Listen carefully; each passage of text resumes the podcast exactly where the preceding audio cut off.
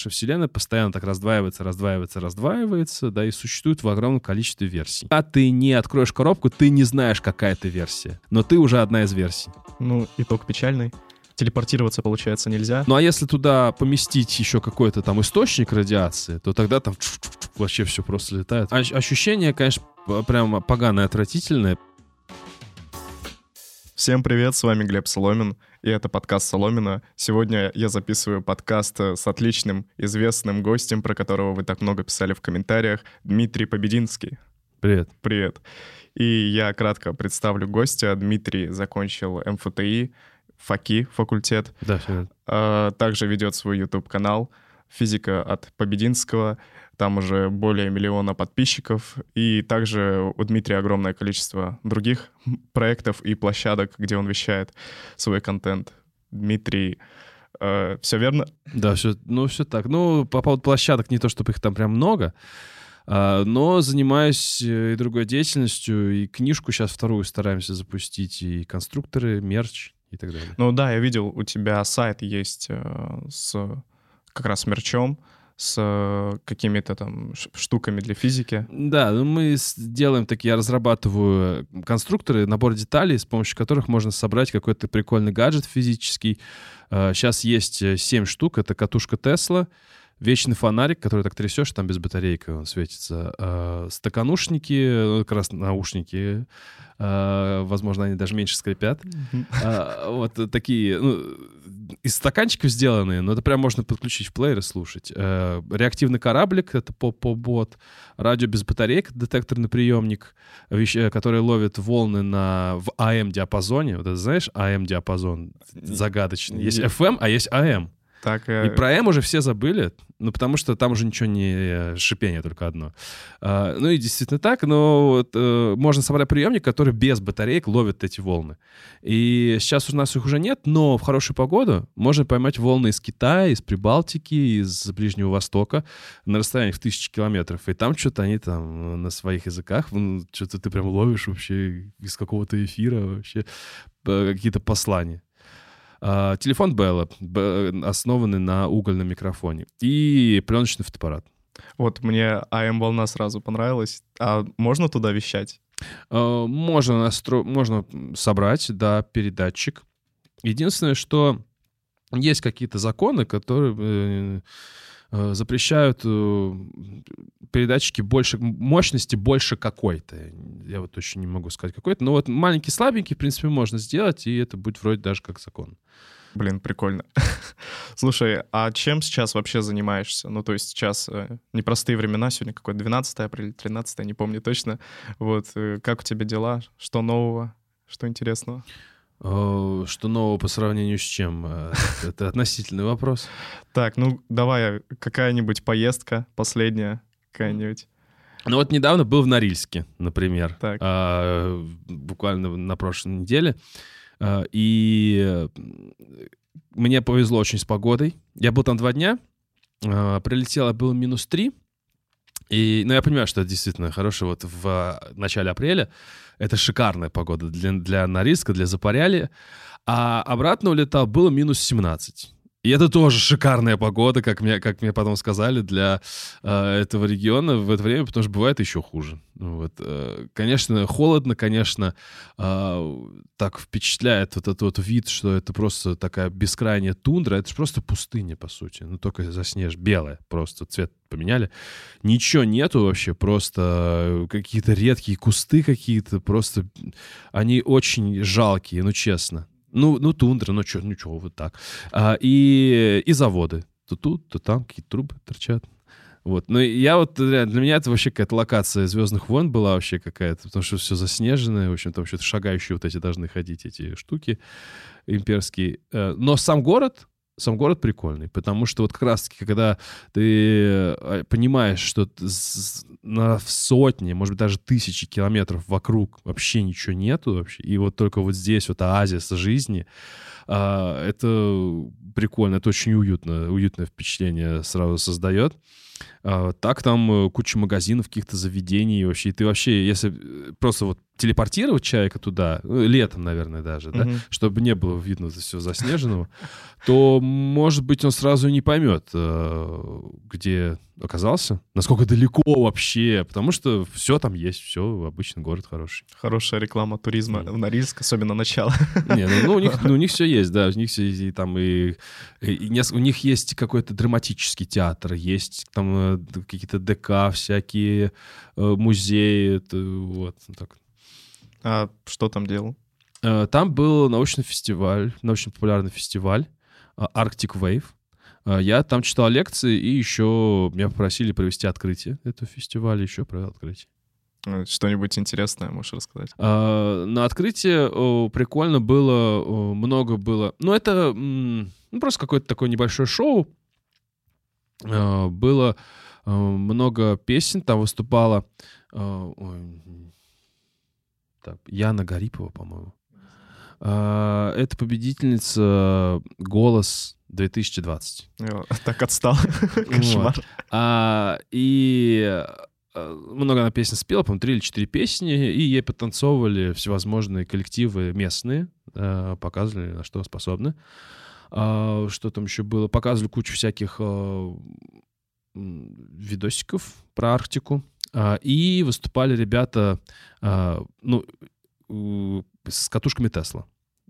Они называются, ну, вроде как Tesla FX, может, потом переименовались, но вот я когда с ними познакомился, они Tesla FX назывались. Собственно, это ставят две, больш... две большущие катушки Тесла высотой в 2 метра где-то, а, и между ними стоит человек, и в него начинает бить просто разряды бешеные, и он крутит какие-то палки, что-то там подкидывает лампочки, а, и смотрится это, конечно, просто вау, вообще громко, просто все трещит, громыхает вообще. Еще под спидфайр какой-нибудь там, короче, врубают музыку на всю. Это вау, просто моща, конечно. А как это работает? Можешь уже немножко физику углубиться? В смысле, что работает? Ну, то есть катушки Тесла, вот в чем там принцип? Mm, ну, катушка Тесла — это, э, как бы так покороче сказать, э, высоковольтный трансформатор, основанный на...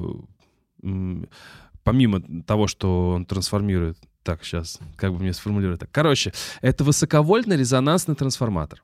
Вот что это такое. А, и э, что делает трансформатор? Трансформатор, он преобразует э, переменный ток, повышает или понижает э, напряжение. Угу. А, вот трансформаторная будка, да, все такое. Соответственно, если у тебя в сети 220, то есть там две катушки, на одной поменьше витков, на другой побольше витков. И во сколько раз на второй витков побольше, во столько раз на второй будет образовываться большее напряжение. Да? А, но помимо этого эффекта там еще один используется, еще используется резонанс. Как раз-таки, так как это ток переменный, то есть он туда и обратно, туда-обратно движется. А, его можно как бы раскачивать. Как качели мы раскачиваем. И если подобрать нужную частоту, Э, собственно, вот этих вот э, толчков, э, собственно, такого запускающего тока, если так упрощать, то тогда во вторичной катушке напряжение будет все возрастать, возрастать, возрастать, и может достигать, в зависимости от размера, там нескольких миллионов вольт даже, в принципе. А, ну и все. И когда у тебя такое напряжение есть, когда у тебя высоковольтное такое поле, то тогда пробивается, собственно, искровой разряд, по воздуху, и возникает вот такая вот молния, по сути. А было еще что-нибудь интересное помимо этого? Там какие-нибудь истории? А, ну, я так понимаю, ты, ты про Саватеева все к Симу клонишь, нет? Да, да. Ну, просто, да, там на самом деле э, прикольно, много они интересных спикеров позвали, мы просто, э, да, надо, наверное, пояснить, просто мы уже до начала уже это обсуждали. Короче, да, а, много было спикеров, в том числе Саватеев, и я с ним не виделся, потому что фестиваль на разных площадках находится, спикеры редко пересекаются, а, и меня удивило, так улыбнуло, что а, мне сказали, что он э, сейчас в тундре, я такой, что он там делает. Он просто попросил его вывести, чтобы он покатался на лыжах. Я такой, ну, прикольно. Если у меня было время, я тоже таким бы занялся, на самом деле, но там было у меня очень плотное расписание, не смог. А так, да, так э, вот можно будет его спросить, что он там делал, наверное, расскажет что-то интересное. Это было неделю назад, да, получается? Да, неделю назад это было вот буквально вот в апреле 2022 года. Ну, да. просто вот ровно неделю назад мы с ним списывались, и он мне, получается, из тундры отвечал. Нормально. Ну, может быть, может быть. Вот, а ты учился на физтехе, и многие люди после физтеха уходят э, в науку, в индустрию, там, преподавание. А почему ты решил заняться, скажем так, популяризацией физики, с физикой, почему ушел в YouTube? А ты сказал, ты сказал, в образование уходит? Да. Ну, преподавание. А, ну преподавание. Да. Ну, в принципе, в каком-то смысле э, я по этой дороге и пошел. Что я после института занимался подготовкой школьников э, к ЕГЭ на частных курсах. Угу. И... А после четвертого курса, да? После шестого. А, после магистратуры, да? Ну да. Угу. да. И вот так вот, э, ну, это немного, недолго было. Э, что-то у меня там не срослось с базовой кафедрой, и, и я не остался работать по специальности.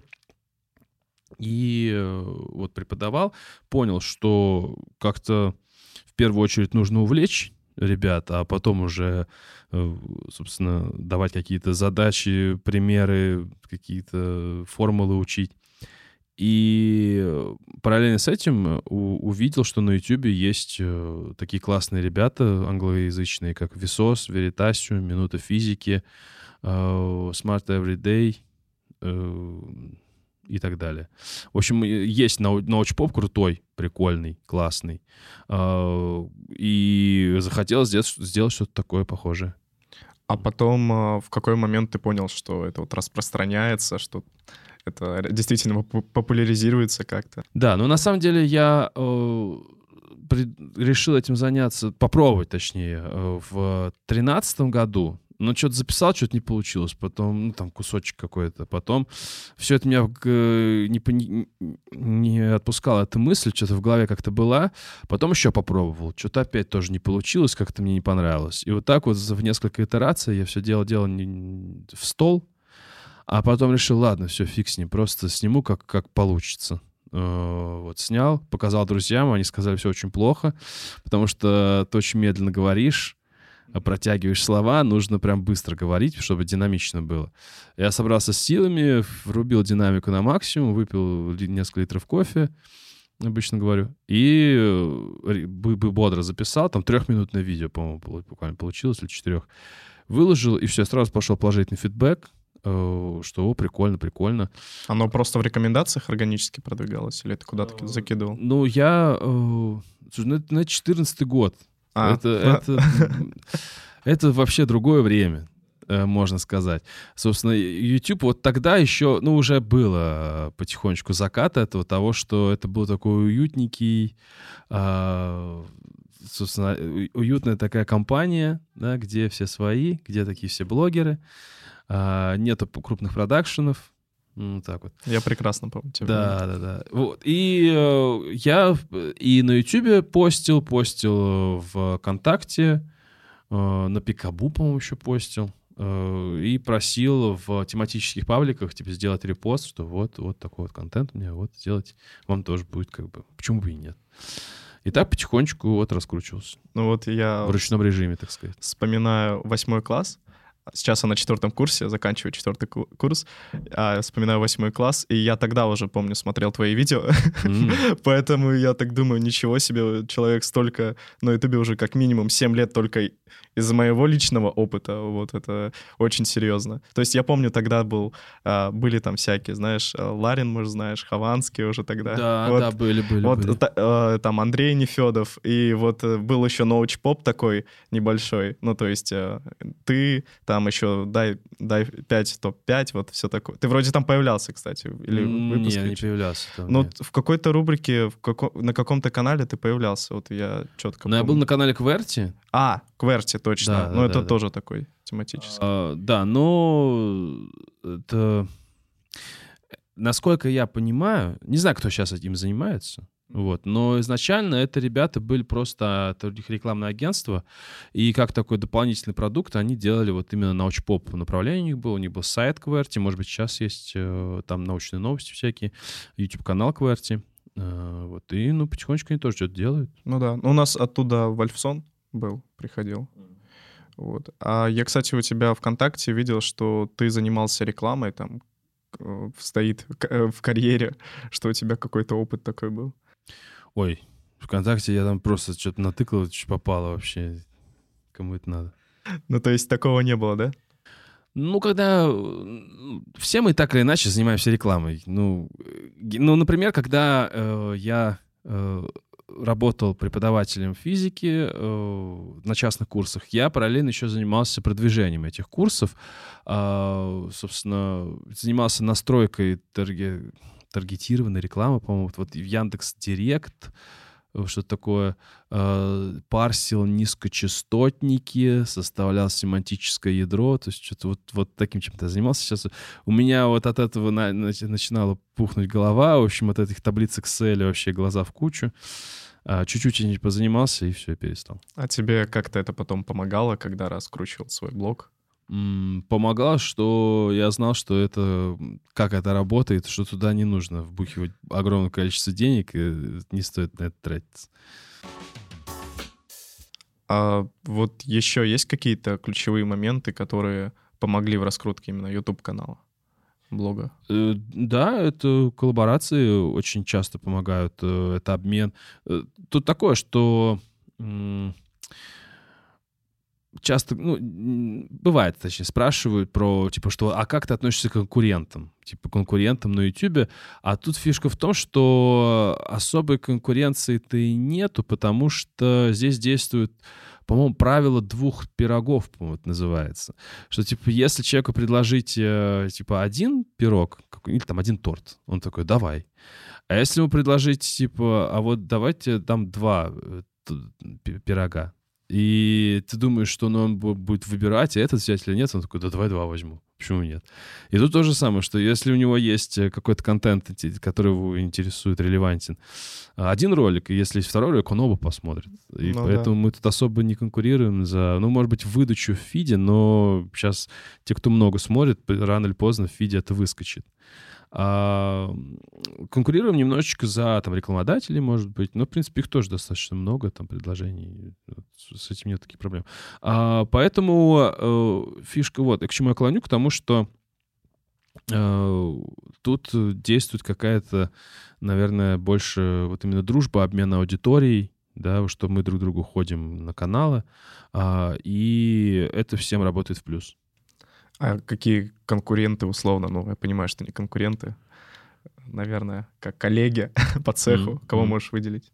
Ну, э, делал я с э, коллаборацией с э, Шарифовым Артуром, ну, ты, да. с Утопия Шоу с Женей, и немножечко у Топлиса даже был, вот, в, паре, в одном или в двух роликах там что-то как-то он там ссылался. А, совместных, прям таких глобальных не было, но как-то все в гости приходил. А, еще я делал недавно с, э, с Мудреночем. Угу. А, и вроде все. Ну а так вообще, конечно, много ребят, э, если говорить о таких вот, тех, кто что-то похожее делает, это ребята много про космос, которые рассказывают. Это там космос просто, например, Space Room, а, хи химиков много классных, собственно, Той Сой, это, собственно, химия просто.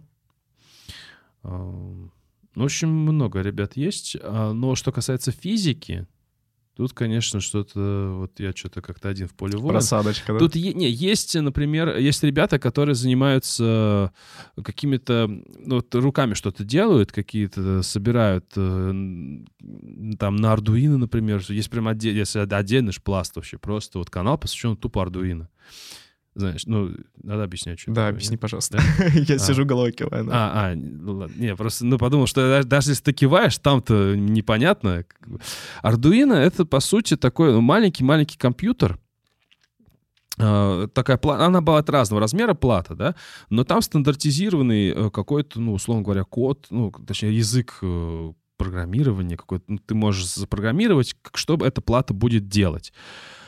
А, и эта плата может очень много. К ней можно подключать какие-то сервоприводы, какие-то датчики всякие, какие-то там Wi-Fi. Можно ну, просто всего нагородить, э, собрать чуть ли не робота какого-то там с кучей сенсоров, да, э, в, все это включить в систему умного дома, и он тебе будет цветы поливать, не знаю, да, автоматически. Ну и, соответственно, можно городить какие-то просто невероятные схемы. Э, делают на Arduino, например, счетчик подписчиков на YouTube. Вот ведь вот сейчас убрали же ведь вот эту вот штуку, что с точностью до одного подписчика показывается на YouTube. Разве убрали? Я а, ее убрали для общего, э, ну, для сторонних наблюдателей. А, понял. внутри, внутри mm-hmm. твоего канала, в админке, в аналитике ты можешь это увидеть. А вот кто-то сторонний э, с точностью до трех, по-моему, знаков или там до двух показывается. Вот. А раньше, когда было в, в, в один в один, то прям прикольно. У тебя на столе стоит эта щечка, как там выпустил видео, он побыстрее пошел. Типа там э, плохое видео, помедленнее пошел, ну и так далее. Главное в обратную сторону. Э, да, да, да, да. И делают, да, ну всякие какие-то гаджеты, да, там машины какие-то, да, тоже системы автомати автоматизированные какие-то системы. Вот. Э, собственно, вот есть много таких каналов, есть э, ребята классные, которые собирают уже что-то такое прям э, такое не знаю, как это сказать, более ламповые, что ли. Какие-то собирают... А Хамстер, по-моему, Хамстер Тайм, по-моему, есть классный канал. Он такие вот э, DIY, короче, ребята. Вот. А если мы уже о DIY говорим, то тогда это уже можно до Дани Крастера уже вообще да, дойти. Да, да, Вот, соответственно. Но DIY и физика — это, конечно, такие вот не очень ну, переплетающиеся вещи. А, и в этом плане вот э, Хамстер, он собирал, по-моему, камеру для сонолюминесценции. Это, собственно, с помощью э, ультразвука можно сделать следующее. Можно сделать, чтобы в воде э, образовывалась, ну, в определенной формы сосуд, э, образовывался такой вот э, пузырек воздуха, который, э, собственно, постоянно схлопывается и расширяется, схлопывается, расширяется. И там фишка вот в чем. Фишка в том, что когда этот пузырек схлопывается, он схлопывается с какой-то невероятной скоростью, и до сих пор непонятно, серьезно, что физикам, что там происходит, но когда он очень быстро схлопывается, там выделяется световая вспышка происходит. Э, и вот это называется сонолюминесценция, когда просто из пузырька воздуха в воде получается свет. Это звучит прикольно, это можно собрать. Слабенько такая будет такая точечка светящаяся. Собирал он э, камеру Вильсона, с помощью которой можно увидеть э, следы от частиц радиации, если упростить, от высокоэнергичных частиц ионизирующего излучения, если более длинно. А, ну, камера, где там э, она, поверхность охлаждается, там напыляется какой-то спирт изопропиловый или этиловый, а, и, э, в принципе, она уже начинает работать, уже радиация есть везде, в том числе и сейчас, здесь, а здесь, кстати, побольше, мы сидим на минус первом этаже, а, собственно... Да, э, мы в подвале записываем. Я сказал, минус первый этаж. Ну да. Это, это как отрицательный, это отрицательный рост, да, как у нас. Не взрыв, а хлопок и так далее. Вот, мы все эти знаем. Короче, а, там такая тема, что ну, радиация есть везде. То есть, например, э, вот просто если у нас нет никаких источников, то откуда она берется? Она берется из космоса, чуть-чуть что-то долетает до нас, и какие-то вот частицы здесь есть. Мионы какие-то, да, там высокоэнергетичные другие. Также есть э, некие газы, э, радиоактивные тут летают, плюс-минус. Их очень-очень мало, но они есть, тем не менее. А, и есть такой газ, ну, по-моему, радон. Радон. Он тяжелый. И, соответственно, он радиоактивный. И этот газ, так как он тяжелый, он потихонечку опускается вниз в атмосфере. И имеет тенденцию накапливаться в плохо вентилируемых нижних этажах помещений. Соответственно... Э, ну, Какое-то место мне это напоминает, да? Нет, есть месторождение э, радона, где вот его много. И вот в этих местах, в принципе, ну, люди знают, что там такое есть, и они вот э, подвалы и нижние этажи, они постоянно проветривают, ну, потому что это действительно, может быть, концентрацию может уже превышать. А если э, эти меры предосторожности, собственно, применять, то тогда ну, ничего страшного не будет абсолютно. Вот. А, собственно, вот такую камеру собирал. Ну, а если туда поместить еще какой-то там источник радиации, то тогда там вообще все просто летает, просто все окрашивается. Э, и прям видно вот эти следы частиц. Вот таких, в общем, таких, э, э, вот с такими каналами пока еще я не взаимодействовал. Э, не сотрудничал, хотя, в принципе, можно, конечно, было бы интересно. Да, вот, ребят, заявочка, если вы нас смотрите, есть вариант для коллаборации. Вот э, мы поговорили про YouTube, и сам знаешь сейчас, какие времена, то есть непонятно, могут закрыть, могут не закрыть. Вот как ты себя ощущаешь, какой план действий, стратегия? Ой, ну ощущение, конечно, прям поганое, отвратительное, потому что жить э, каждый день с ощущением, что завтра закроют YouTube, или могут закрыть. Но это, конечно, ужасно. И от, от, к нему невозможно привыкнуть. Я думал, что я как плюс-минус привыкну, но нет, оно просто как-то ты в нем растворяешься, и оно просто тебя вот, ну, вот, не знаю, жалит постоянно, как бы, но ты уже просто на него обращаешь внимание, но от этого больнее не становится. Ну, типа такого. А, а если говорить о таких других площадках, то, ну, это Яндекс.Дзен, но он э, не так, конечно, хороший, вообще не особо хорош. Сколько подписчиков там? Не, у меня там, там 10 тысяч подписчиков. Э, да, и я говорю, вот когда было такое прям э, сильное обострение, когда э, казалось, что вот-вот. А это после того, как Инстаграм закрыли. Угу. Тогда, как бы, ну, сразу понятно, что следующий шаг какой, все понятно. И я в ролике сказал, что, типа, на всякий случай подписывайтесь в Телеграм, а подписывайтесь... А, ну, в Телеграме еще. А сколько у тебя в телеге? Да по 10 тысяч там, и там, и там. Ну, и в э, Яндекс.Дзен. Ну, и вот туда по 10 тысяч подписалось, и все. Угу. Ну, что-то как... А ждать ли тебя аналоги Ютуба русского? В, в Рутюбе? Ни в... Нет, это точно нет. Рутюб — это просто днище, это просто... Это болото просто лютое и просто отвратительно. Прям поганая, короче, грязная, короче, канава, куда просто вообще суваться вообще не стоит. Я стараюсь подбирать максимально такие, максимально литературные слова. Максимально мягко, да? Да, но нет, он плох, он, он не хорош ни по одному параметру вообще. Абсолютно. То есть вот что-то не придумай. Начиная от, э, собственно, самого видеоплеера, количество там встроенной рекламы, вообще скорости загрузки сайта. А, недавно Рутуб внес подкаст наш в топ. Так, так. И, значит, этот выпуск появится на Рутубе. Сильно не обижайтесь. Ну, вы же не только на Рутубе. Да, я просто ну. говорю, что это забавно. Вот, что они в топ добавили сейчас с такой фигней. Ага. Ну, кстати, Рутуб за последние месяц они, ну, все перелопатили, вот. Но там, конечно, много недостатков еще, вот. Ну, то есть там нет такой рекламы уже, mm. нет этих вопросов, типа, понравилась вам реклама или нет. И, ну, в общем, глянь как-нибудь там. Ну, хорошо, ладно. Все мои слова относятся к YouTube версии, там, ну, не знаю, может быть, полгода, может быть, ну, три вот, месяца назад. Э, да. Я помню, какой YouTube был еще три года назад. Это было вообще ну, вот то, что я сказал. Э, вот то, что ты сказал, в два раза хуже. И, но вот э, я помню, был момент в 2006 году, когда Рутуб еще нормально... Ну, то есть в Рутубе сидели люди, там Мэдисон был, может, знаешь, такого. Mm-mm. Вот, ну, в общем, а, разные периоды были у этого сервиса. Вот. А так, ВКонтакте тоже заливаешь, да? Ну, ВКонтакте у меня есть группа там. Угу. А, но я туда просто перепощиваю из YouTube. А не думал э, делать контент на иностранную аудиторию? У тебя, я думаю, есть команда, возможности. Думал. И как? А, тяжеловато это, конечно. А, вот, потому что это работа с переводом. Ну, я по-английски, э, если буду записывать, это займет очень много времени э, и усилий у меня.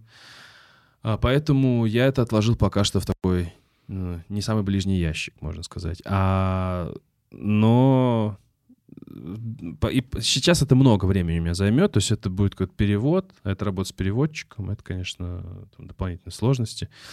А на это времени не хватает пока. ТикТок? ТикТок. А, ну, такой формат, что я могу туда какие-то там нарезки условно а, выкладывать из роликов. А, но опять же, это не будет так часто и так много. А, это будет... Ну, там нужно, я сколько я понимаю, выкладывать, ну, хотя бы раз в день, да, может быть, там раз в два дня край. Я столько периодичностью не могу это делать. Соответственно, ТикТок пока нет. Вот следующий вопрос у меня к тебе ты вот создаешь видео, да, которые потенциально а, должны стать популярными. То есть ты как-то выбираешь темы, чтобы они, ну, знаешь, звучали так, чтобы человек хотел кликнуть на них. Ну, я как со стороны блогера подхожу к этому вопросу. Не знаю, может, ты по-другому делаешь. Вот. И а, были ли темы, про которые ты раньше ничего не знал или очень мало знал, а потом начал делать ролик по этой теме и очень много всего узнал интересного? Да, зачастую так бывает, что в процессе э, узнаю много нового. Ну вот, например, э, недавно я писал, захотел сделать ролик про, про оптику, что-то такое. Вот, например, когда берешь э, стакан, сейчас тут как нужно взять. Сейчас. Если вы нас слушаете, представляете. А, вот воды налить туда, значит, и вот взять, и вот там видны отпечатки пальцев, если прислонить палец. Так. То есть вот так вот его не видно, вот, а если прям сильно нажать, то видно. Э, это квантовый эффект, оказывается. Э, нарушение полного внутреннего отражения. То есть э, по всем законам физики не должен свет пройти, и ты не должен увидеть кончики, ну, отпечатки пальцев. Но в силу квантовых эффектов это происходит. То есть квантовая физика там все, короче, меняет просто переворачивает, э, и отпечатки пальцев можно увидеть. На этом эффекте, кстати, основаны сканеры отпечатков пальцев, которые в посольствах там вот всяких, э, насколько я знаю, а, ну да, и когда паспорт получаешь, того то прикладываешь, такой, ну, он большой такой, там, стеклышко. А, вот на этом эффекте оно основано. А, и вот таких фактов интересных каких-то хотел подобрать э, про оптику и дошел до голограмм. Угу. А, вот э, что в твоем представлении вообще голограмма? Что это такое? Не знаю. Визуализация какая-то. Не знаю, как представить даже. Я знаю, вот на вентиляторах вот они быстро uh-huh, крутятся uh-huh. и вот делают что-то похожее на голограмму. Да, ну это какая-то типа картинка в объеме. Ну, к- картинка какая... в объеме, то есть да. и непонятно, где она отображается вообще. То есть в воздухе какая-то а, картинка. А, да, да. Вот, короче, э- изначально, или вот в «Звездных войнах» вот это синяя, да? Да. Вот, вот она в воздухе, вещащая картинка. А, и а еще сейчас голограммами еще называют а, вот это вот на iPhone, вот если ты кладешь вот такую пирамидку стеклянную, и там медуза такая плавает еще. Не видел. Нет, ну, хорошо. Короче, а, вот изначально голограмма — это вообще не это.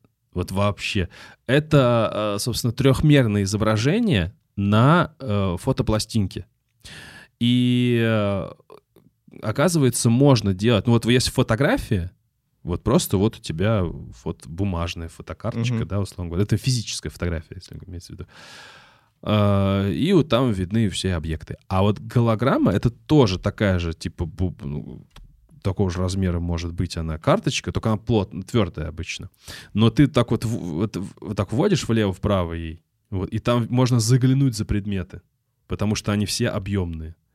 Вот, и там просто заглядываешь за них, вот снизу подсматриваешь. И у тебя получается... А смотришь сзади, одно плоское все. То есть у тебя на плоской, э, собственно, пластинке появляется трехмерное изображение настоящее трехмерное, не вот псевдо 3D, как в, в кинотеатре это псевдо 3D, потому что если ты человек, ты не можешь за него заглянуть. Угу. Там просто для левого, для правого глаза разная картинка. А здесь настоящая 3D, э, и вот это называется голограммой. И их можно делать э, самому в, в домашних условиях, оказывается. У нас в Переславле-Залесском, по, по, собственно, осталось производство фотографических материалов, там производят фотобумагу, производят, э, по-моему, даже какие-то фото, ну, фотопластинки, пленку, по-моему, не знаю, по-моему, нет. А, и, и выпускают голографические пластинки. Ну вот, я уже купил э, две пачки этих пластинок, все никак не начну этим заниматься, но это прям супер интересно, потому что ну, ты когда держишь в руках эту пластинку, ну это не передать словами, реально. Вот когда ты загляд... заглядываешь вообще туда, и ты видишь что там спрятано, это вообще очень впечатляет. Ну, технология это старая, по идее, нет? Технология, да, конечно. Не, ну технология как? Э, голограммы можно делать только с помощью лазера. Угу. Такого высокого с высокой степенью когерентности, ну, достаточно хорошего лазера, короче. Э, поэтому, ну, технология второй половины 20 века. А вот э, можно представить вообще, реально ли голограмма, вот, про которую я говорил, в воздухе такая, а вот, имеющая объем? Да, кстати, по поводу вот этих голограмм, э, очень часто за них выдают так называемый призрак Пеппера. Призрак Пеппера — это известный трюк э, этих э, иллюзионистов э, еще там какого там с 16 века. Это просто стекло под углом 45 градусов поставленное, ну и, соответственно, там снизу как-то выводится на него картинка, угу. э, отражается, и, соответственно, кажется, что это просто висящее в воздухе изображение. Потому что оно на фоне, вот даже стекло же прозрачное, там видно, что сзади. А, и, ну да, такое даже, по-моему, в этом, в Шерлоке Холмсе было в новом. Там про невесту там что-то было. Вот если такой призрак делать, то, конечно, это можно. А вот так, чтобы прям в воздухе сделать какое-то изображение, э, ну, пока непонятно как. Потому что э, тут эти, этот свет, он должен на чем-то рассеиваться. То есть, если ты сделаешь какую-то дымовую завесу, лазерные шоу, например, как делают, опускают такой э, полупрозрачный экран, и лазеры сзади, собственно, светят, и на этом экране появляется картинка. Mm-hmm. Пока, а пока световой э, пучок ни на чем не рассеется, изображения не будет. Ну вот смотри, это про оптику, да? А есть вообще что-нибудь такое, не знаю, как, как загадка вселенной какая-нибудь, про которую ты рассказывал, что-нибудь mm. такое? Так, ну сейчас, э, ну, наверное, э, прикольно. Вот э, я разобрался в прошлом году наконец-таки в плюс-минус, в многомировой интерпретации квантовой физики в том, что происходит с котом Шрёдингера, когда открывает коробку. Собственно, кот Шрёдингера — это мысленный эксперимент, э, заключающийся в следующем, что... Ну, вообще, откуда он идет, этот кот Шрёдингера? Тут вообще это очень долго придется раскручивать, наверное, ну попробуем. Короче, в квантовой физике странно есть такое явление, что если частица может находиться в состоянии А и в состоянии Б, значит, она еще может находиться в смеси двух состояний, А и Б. Условно говоря, если она там в электрон, ну, в атоме там этот электрон и слева, и справа, да, может находиться, значит, он еще может находиться одновременно и слева, и справа. Не посерединке, а именно одновременно и слева, и справа. Это называется состояние квантовой суперпозиции. А, и оно очень хрупкое, это состояние. Если ты захочешь все-таки узнать, в каком из трех вариантов находится этот электрон, там, в А, в Б или в смеси А и Б, то тогда он э, при твоем вот взгляде, измерении сразу же перескакивает в одно из двух состояний. Либо в А, либо в Б. Ну, троллит. И никогда вот в таком смешанном состоянии мы его увидеть не можем. А, и вот иллюстрации а, вот э, такого вот странного поведения частиц служит как раз-таки э, мысленный эксперимент с котом Шрёдингера, что вот у нас есть коробка, внутри сидит кот, и внутри этой коробки еще есть изолированное там от кота как-то за решеточкой устройство, в котором есть э, один атом радиоактивного вещества, и если и, и датчик. Если э, этот атом распадается, то тогда датчик срабатывает и разбивает ампулу с ядом и кот погибает. Угу. И, внимание, вопрос. В каком состоянии находится кот в коробке right here, right now? Живой, мертвый, получается. Живой или мертвый, да. То есть тут фишка вот в чем. Фишка в том, что эта частица, а, ее распад абсолютно случайен. А, мы не знаем, когда он произойдет. А, ну, это такое свойство радиоактивного распада. Оно может произойти через секунду, а может быть через миллион лет. А, и поэтому, не заглядывая в коробку, мы не знаем, что там произошло, поэтому мы э, предполагаем, что кот находится в смеси двух состояний. Он и жив, и мертв одновременно. Но когда мы открываем коробку, то тогда, э, собственно, мы разрушаем вот эту суперпозицию, и кот как бы мгновенно перескакивает в одно из двух состояний. То есть нас, мы видим его либо живым, либо мертвым. И в смеси мы никогда его не увидим. Вот. А, такой странненький пример, потому что как это... И тут возникает вопрос, а как это так кот перескакивает из такого, ладно, фиг с ним, смешанного состояния в какое-то одно? Э, как это происходит вообще? А, и долгое время а, ответ на этот вопрос не был. В принципе, тут можно вместо слова код слово частица поставить. А, и что то же самое вот физики задавались вопросом, как так, как так, а оказалось, что, в принципе, можно по-другому на это все посмотреть, а, еще более футуристично, но, тем не менее, это более логично оказывается. Оказывается, происходит вот что. Оказывается, как только мы создаем эту систему, собственно, с котом, с радиоактивной вот этой штукой, то тогда потихонечку в ходе... Ну, так, там практически сразу Э, происходит э, как бы такое раздвоение, условно говоря, и возникает как бы две коробки с котом. В одной коробке он уже мертв, а в другой еще жив. А, и, собственно, возникает две реальности, два мира, параллель, вот они, параллельные миры. Угу. Две альтернативных реальности, э, взаимоисключающих, условно говоря. А, и, собственно, в каждой из них, в этих реальностях, код находится в конкретном состоянии, там нет никаких смесей.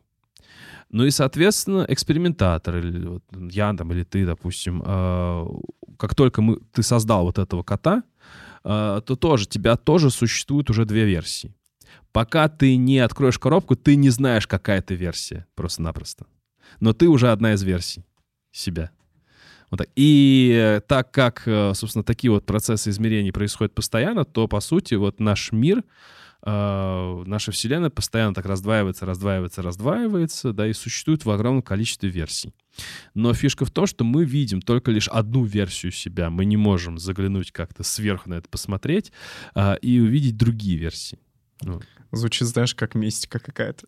Да, да, да. И вот это называется многомировая интерпретация, насколько я помню, Хью Эверетта. Э, в 53 году или 57-м, э, собственно, была предложена, и сейчас все больше и больше э, физиков, тех, кто занимается ну, квантовой физикой, ну, как сейчас все физики занимаются квантовой физикой, по mm-hmm. сути.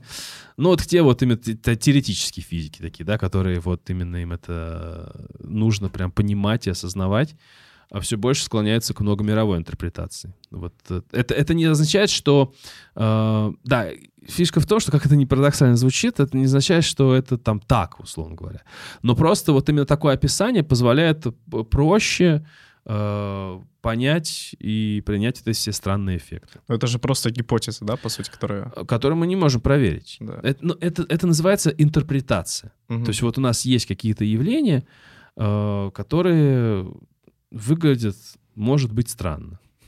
И нужно их как-то просто объяснить, нужно их как-то а, упаковать в какую-то вот философскую упаковку, да, или какую-то вот а, какими-то словами обозвать а, аналогию какую-то привести. Это как а, мы же говорим о том, что атом — это вот внутри шарик, в центре шарик, плюсик, и вокруг летают шарики-минусики. Вот это же ведь не так. Электрон — это не шарик, это более сложная структура, и ядро там тоже более сложное. Но мы прощаем. А, но это вот моделирование, да, называется. Только модель, да, которая прощает. Тут примерно то же самое. То есть вот у нас есть какие-то явления, что вот частицы так себя странно ведут, и есть некое вот э, словесное описание, интерпретация того, как они себя ведут. И да, и есть вот многомировая, вот такая необычная, удивительная и, и забавная. Ну вот я слышал еще квантовое бессмертие, также вроде объясняется. То есть э, если ты умираешь, там возникает две, две реальности, там, где ты выжил, и там, где ты умер. Вот. Но ты себя осознаешь в версии, где ты выжил, соответственно. Ну, как, как ты себя осознаешь? Ты же, ты же та версия, которая умерла.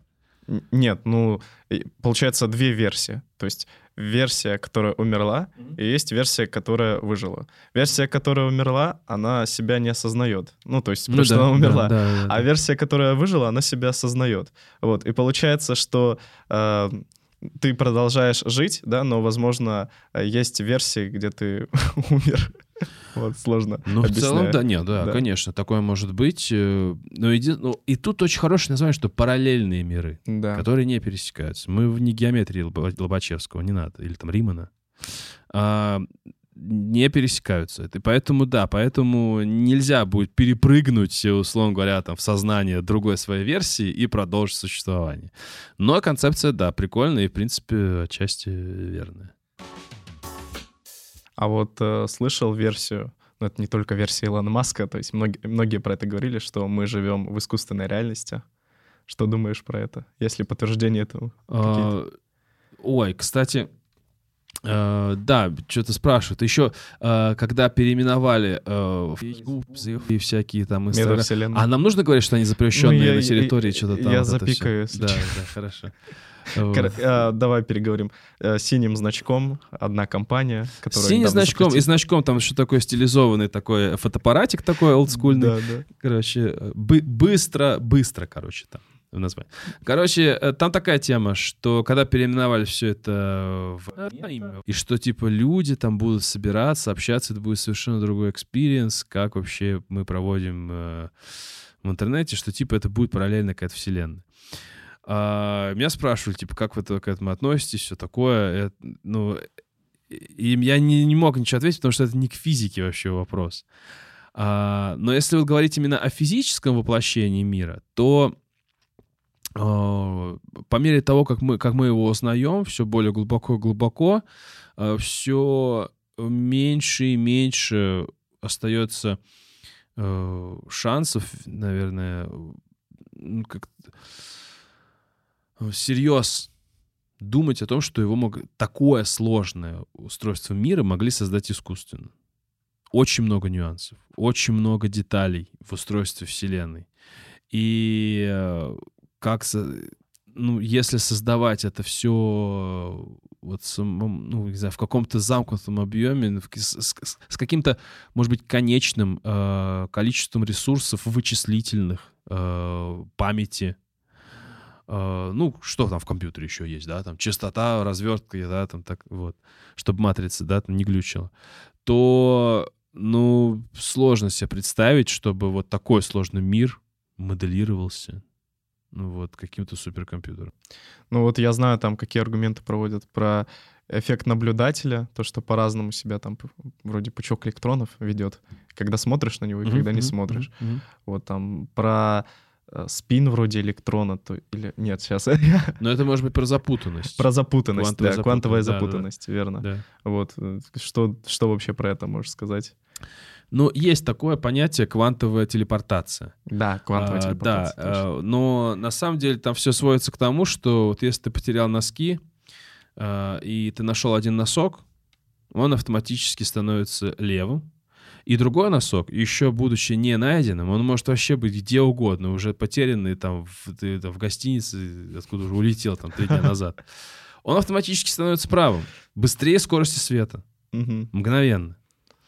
Это и есть квантовая телепортация, по сути. А, что э, как бы в одном месте что-то произошло, и это типа связано с чем-то там в другом месте. На самом деле, э, благодаря этому не получится как-то передавать не то, чтобы телепортировать вещество какое-то, mm-hmm. да, а даже телепортировать как-то информацию какую-то быстрее скорости света. Потому что таким образом телепор... это называется телепортация квантового состояния. Uh-huh. Квантов... Причем а, телепортация такого квантового состояния, которое не несет в себе а, никакой полезной информации. Ты не сможешь в него как-то закодировать и зашифровать это. Мы сейчас можем более детально это объяснить, обсудить, но все действительно сведется к тому, что вот нашел носок, он стал левым, значит, другой стал правым. А вот про эффект наблюдателя, то есть с, с, не смотрим видео так, а смотрим по-другому там. А тут э, вступает в дело следующее. Тут э, вступает в дело то, что что такое наблюдение. Наблюдение — это м- следующее. Вот мы когда смотрим, вот я смотрю на вот этот вот бокал воды, да, почему я его вижу? Да. Почему? Потому ну, что... Свет отражается. Потому что свет отражается, попадает э, ко мне в глаза. Э, вот. И тут, получается, вот свет пощупал все это дело, ну, условно говоря, и попал. А если я рассматриваю, и чем меньше объекты, тем, соответственно, э, все больше и больше э, влияния ну, относительно, может оказывать свет, который падает на этот объект. Бокал с, с водой, огромное количество атомов здесь. А если мне нужно посмотреть на один атом, один маленький крохотный атом, я посвечу на него каким-то светом, какой-то квантом света, там, волной какой-то, да, и эта волна может оказаться настолько мощной и большой, что она просто снесет этот атом, и я его даже не увижу, условно говоря, да. А, то есть, когда мы доходим до каких-то масштабов, уже, э, собственно, свет может влиять на объект наблюдения. И на самом-то деле наблюдение — это действительно какое-то взаимодействие с объектом. Э, если даже не свет рассматривать, я не знаю, там, магнитное поле, допустим, да, вот, вот в темноте я буду сидеть, и я вот одним магнитом ищу другой магнит, условно говоря, я же почувствую, типа, да, там как-то вот он магнитится, вот это угу. поле. А, но, тем не менее, тоже какое-то взаимодействие. И я, допустим, я когда, э, ну, в темноте буду искать один магнит другим магнитом, когда я его найду, ну, не получится у меня просто оставить тот магнит на месте. Он примагнитится, блин, просто-напросто, да. А, то есть, если рассматривать какие-то микроскопические измерения, э, наблюдения, с помощью света, с помощью пучка электронов, с помощью магнитного поля, неважно как, наше само воздействие, оно меняет саму систему, сдвигает там что-то, да, меняет уровни энергии и так далее. А, и, соответственно, когда мы проводим какой-то эксперимент, вот получается, что если мы э, не лезем туда и не трогаем частицы, которые там как-то движутся, а, они движутся определенным образом. А когда мы начинаем за ними наблюдать, мы на них вот воздействуем а, и их меняем. Угу. Вот, чуть-чуть. То есть, по сути, наблюдаем и все портим. Эксперимент да, да. портим. Но, но там, то, там фишка в том, что меняется качественно. Я сейчас так э, понимаю, о чем речь. Дело в том, что там, ну, там нужно рассказывать, почему так происходит. Потому что вот в этом эксперименте двухщелевом, если угу. мы э, пропускаем пучок электронов через две щели, то за вот этим, э, за этими двумя щелями они выстраиваются в так называемую интерферационную картину. Чередование темных и светлых полос, ну, точнее, полос, где много электронов, полос, где мало, полос, где много, полос, где мало. И э, таким образом мы показываем, что они имеют э, волновые свойства, эти частицы. А если мы установим наблюдение за одной из щелей, то тогда как раз-таки эти частицы за вот этими двумя щелями у нас образуются только две полоски. Как угу. будто бы эти частицы напрямую летели и не смешивались в виде волн. А, возникает вопрос, почему это одним наблюдением мы изменили качественно поведение а, вот этих вот электронов? Ответ там такой, что как раз когда мы рассматриваем когда вот эти электроны летят э, нетронутые, там фишка в чем? Что один электрон, он одновременно летит и через левую щель, и через правую. Вот тут опять же возникает этот эффект суперпозиции квантовый, что одна частица может находиться в двух местах, в двух состояниях одновременно. Угу. Вот он, э, один электрон через две щели пролетает одновременно. А, и когда он уже пролетел, там вот две, вот две его версии как-то взаимодействуют, смешиваются. И тогда, кстати, вот эти вот параллельные миры, они, они склеиваются, интерферируют, если быть точным. И тогда он где-то там оказывается на экране позади э, щелей. А вот если мы э, начинаем наблюдать за одной из щелей, э, то тогда мы э, как бы, как бы их рассинхрони... Две вот этих версии электрона, мы их как бы рассинхронизируем. Это происходит так называемая декогеренция угу. вот этих квантовых состояний через левую, через правую щель. И вот эти вот два электрона, они уже не могут обратно склеиться, смешаться. То есть мы вот эти вот вследствие вот этой вот декогеренции, рассинхронизации квантовых состояний, угу. э, мы заставляем вот эти два параллельных мира не схлопнуться обратно в один. И, соответственно, вот, вот э, э, электрон уже не смешивается со своей второй версией и летит классически. Летит уже по прямой, э, и образуются две полоски. Ну, итог печальный. Телепортироваться, получается, нельзя. Мы живем не в искусственной реальности. Да, нифига не печальный. Наоборот, э, с одной стороны, все вот эти вот э, фантастические концепции, э, они, ну да, они как-то так на шаг впереди, э, и слишком много, конечно, обещают нам, но это не уменьшает интересности этого мира и его сложности, и то, как он в действительности устроен.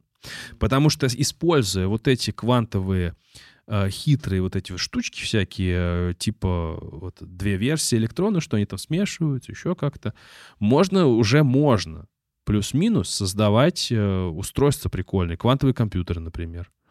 Э, кстати, квантовые э, это телепортацию используют в квантовом шифровании. Есть разные схемы квантовой криптографии. А, некоторые основывают, ну и некоторые основываются на вот этом телепортации. Вот. Вот когда мы вводим пароль ВКонтакте, на Ютубе, Блин, мне так у тебя неудобно, блин. Ну, ты меня сам спровоцировал. Сам виноват. Да. Вот. Ну, блин. Дисклеймер, виноват ведущий. Да, мы, мы до этого обсуждали, вот, и он, он молчал, что он, он собственно, этот самый, собственно, как это сказать? один из рутю, рутюберов. Так я не один из. Я вот. не надо, ну я месяц туда только начал. А, а ну... А, не, ну мне вообще просто не ну как минимум мне не нравится то, что это вот взяли название. Ну что это такое? Ну, как же назвать? YouTube? Ну это как Абибас вообще, ну честно. Нет? Ну при всем уважении. Вот это то же самое, что Абибас. А, потом аналог Инстаграма, Рустаграм. Да, вот, вот, вот, вот, вот.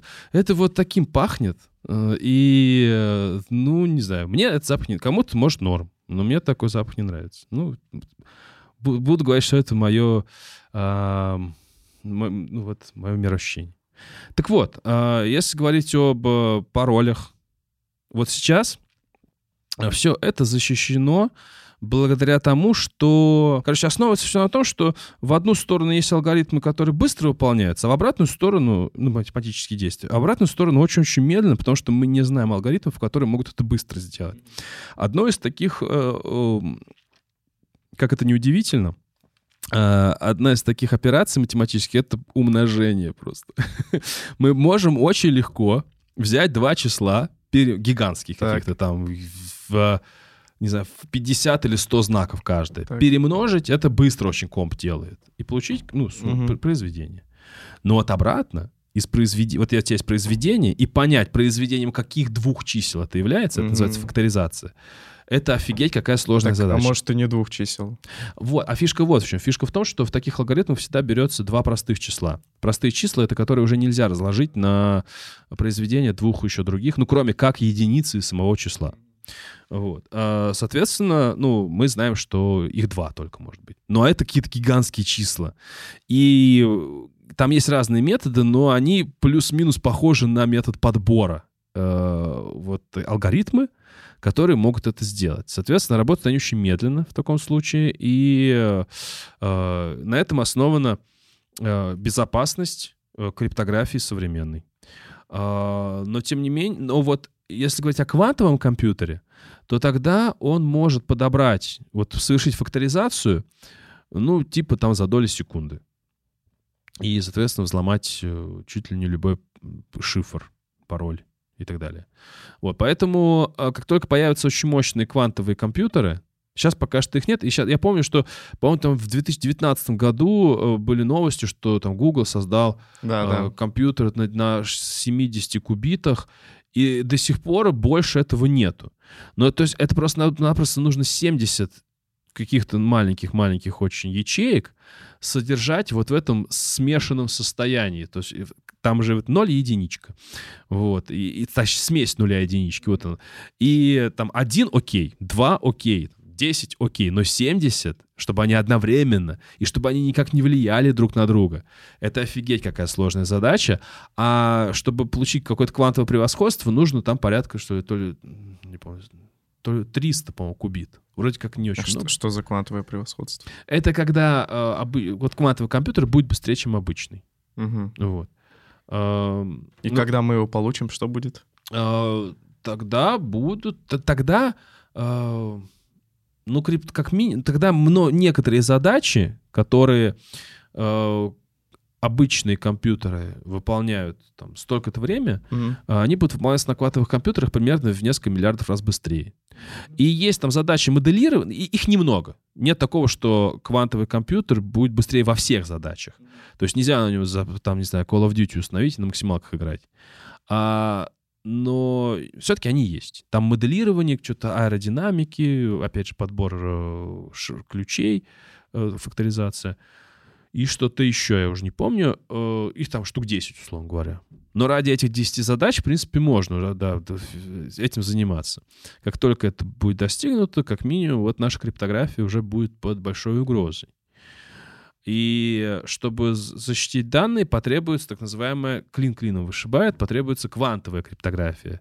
Вот Новый раз, уровень. Да, в которой зашифровано, э, собственно, э, ну, наши ключи, да, они шифруются не... А, с помощью суперпозиции как раз-таки. Э, что вот именно вот это хрупкое состояние суперпозиции ну, в нем можно, условно говоря, если упростить очень, зашифровать. Соответственно, если злоумышленник перехватит и попытается расшифровать, он разрушит эту суперпозицию, И все. И, обратно ее уже не собрать, потому что она разрушается, и там часть информации теряется, э, что было до этого. Э, и вот это уже шифрование не на математическом уровне, а на физическом. И это действительно передача информации уже не в виде нулей и единиц, а в виде, например, фотонов. И эти фотоны, вот какой фотон там перед, послали к тебе, такой к тебе и должен прийти. Вот это вот очень интересно, что тебе физически приходят то, те же самые частицы, что тебе отправили. Вот. Э, ребят, новая идея для стартапа — квантовый биткоин. Можно будет сделать и реализовать. Ну, кстати, да, что-то это интересно. Да. А биткоин вообще, наверное, тогда обнулится.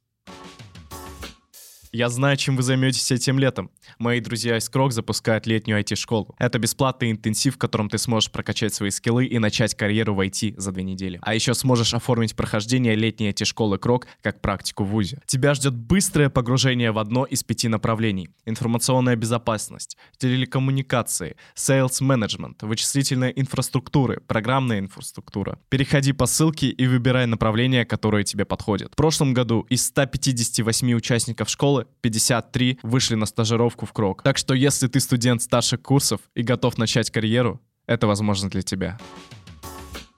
Дмитрий, большое спасибо за беседу. Время очень быстро пролетело. Час. О, ничего Да. Было очень интересно пообщаться и послушать. Э, ребят, обязательно подписывайтесь на Дмитрия. Э, где? Если Ютуба не будет, то... Э, устанавливайте VPN и подписывайтесь на YouTube.